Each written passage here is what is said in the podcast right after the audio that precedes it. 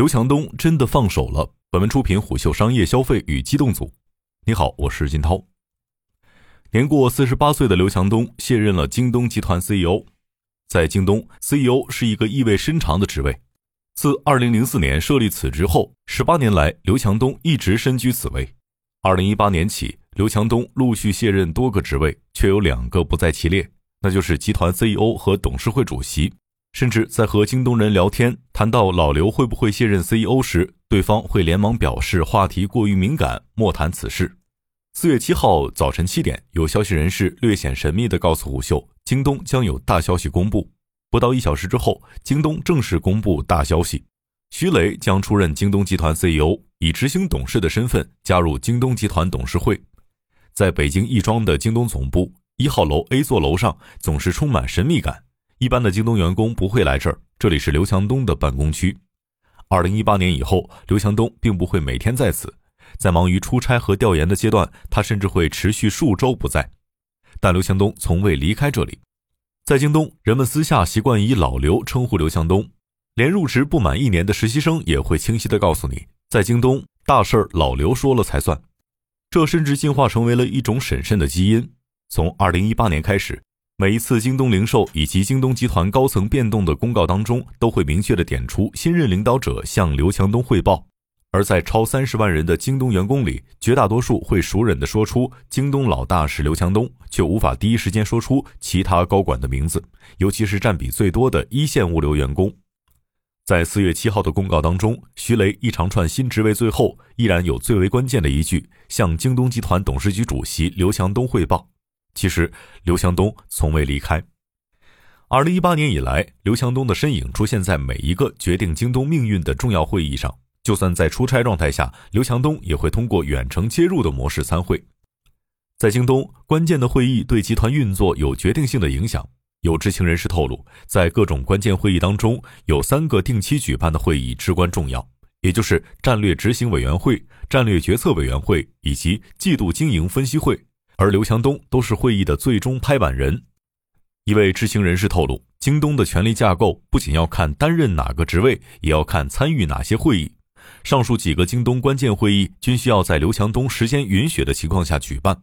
在会上，所有的参会者实际上都在向刘汇报，但刘强东并非一言堂，他会倾听各类建议，并不急于给出自己的决断，甚至有意提拔年轻人。据悉。疫情后，八零后管理者已经成为了上述会议的主力军，而部分九零后管理者也开始出现在上述会议中了。在徐雷出任 CEO 之后，刘强东保留的最关键职位是京东集团董事会主席。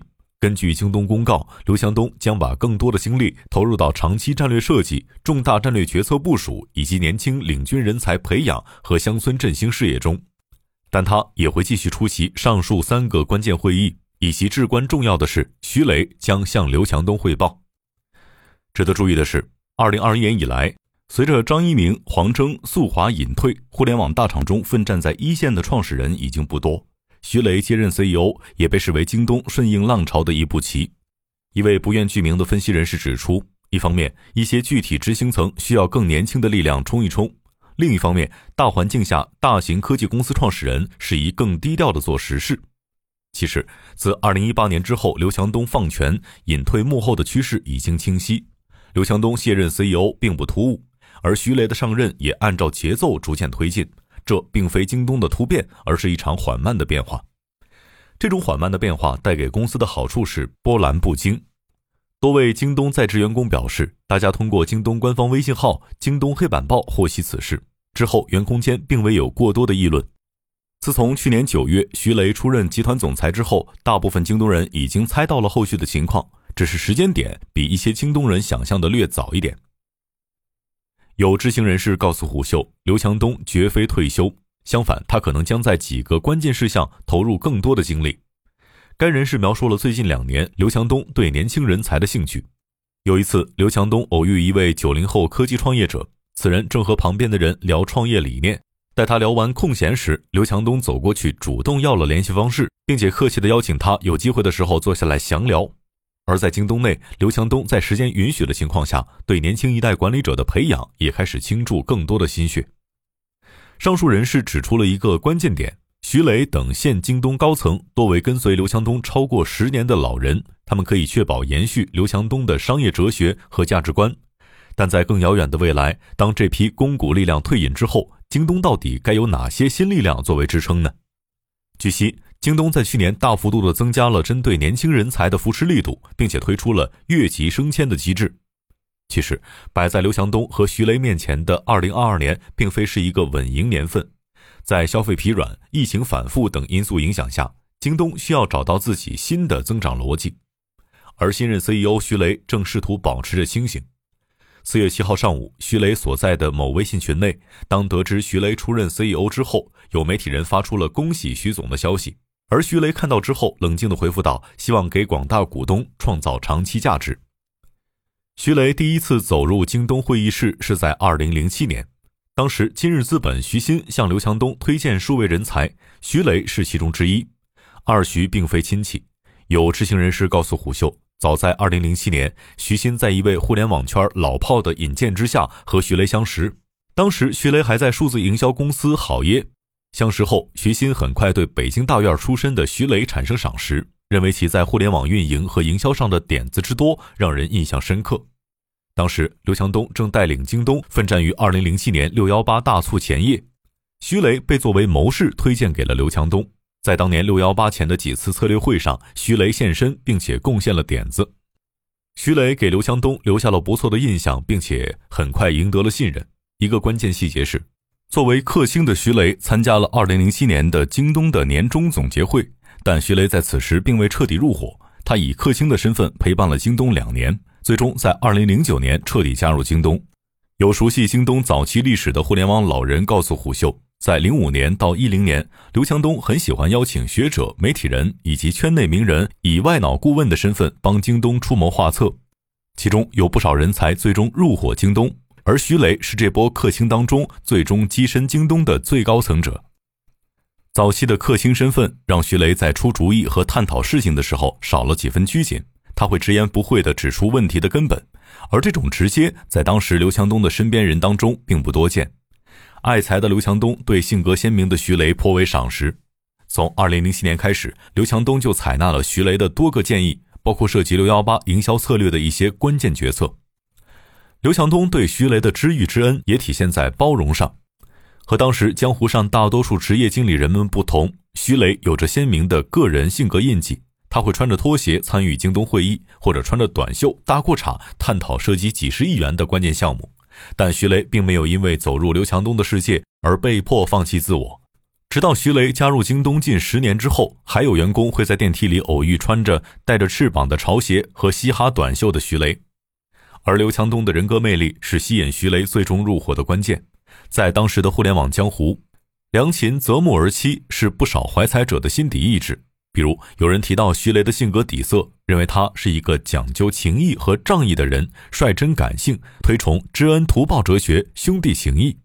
当这样的人遇到刘强东，很容易被他豪迈英雄气的个人魅力所打动。在二零零九年加入京东之后，徐雷从营销口起家，在京东商城推广等环节立下功劳，并于二零一六年出任京东集团高级副总裁。此时，京东正站在移动互联网的风口之边。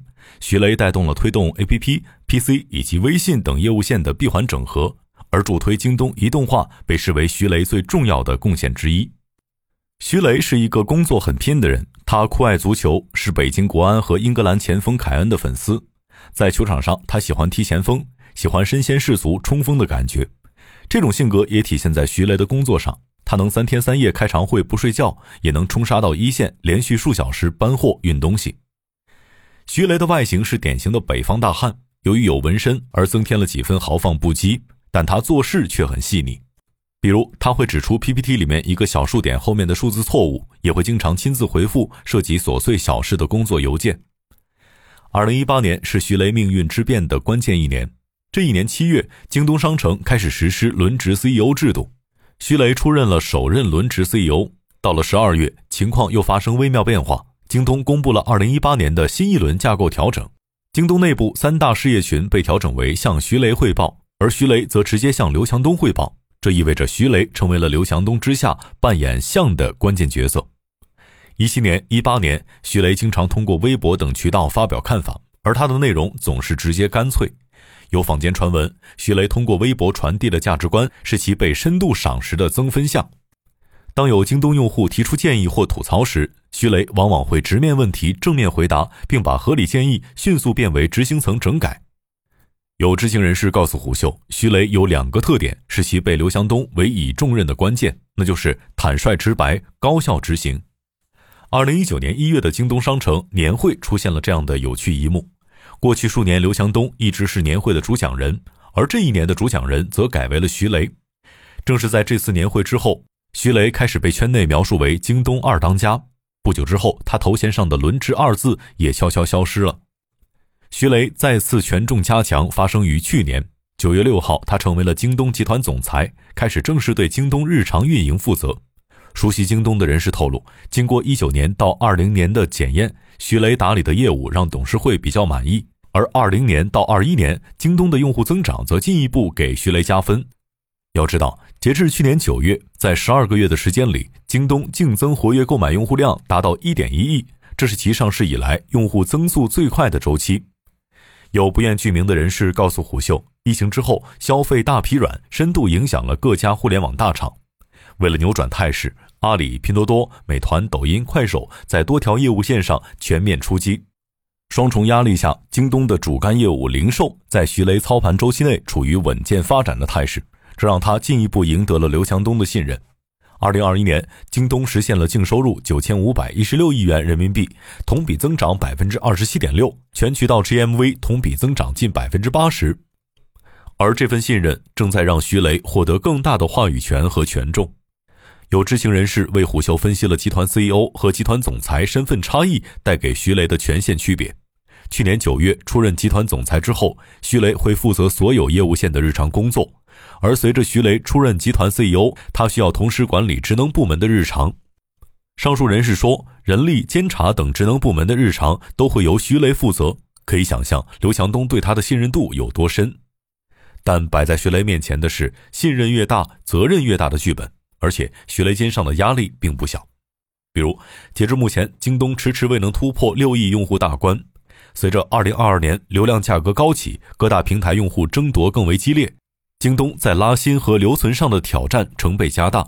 而惊喜等下沉向产品本是京东疫情之后最为关键的引流入口，但其正面临高投入、高亏损的现状。一个直接的结果就是，京东的获客成本趋势走高，以及新业务对用户增量的拉动效率降低。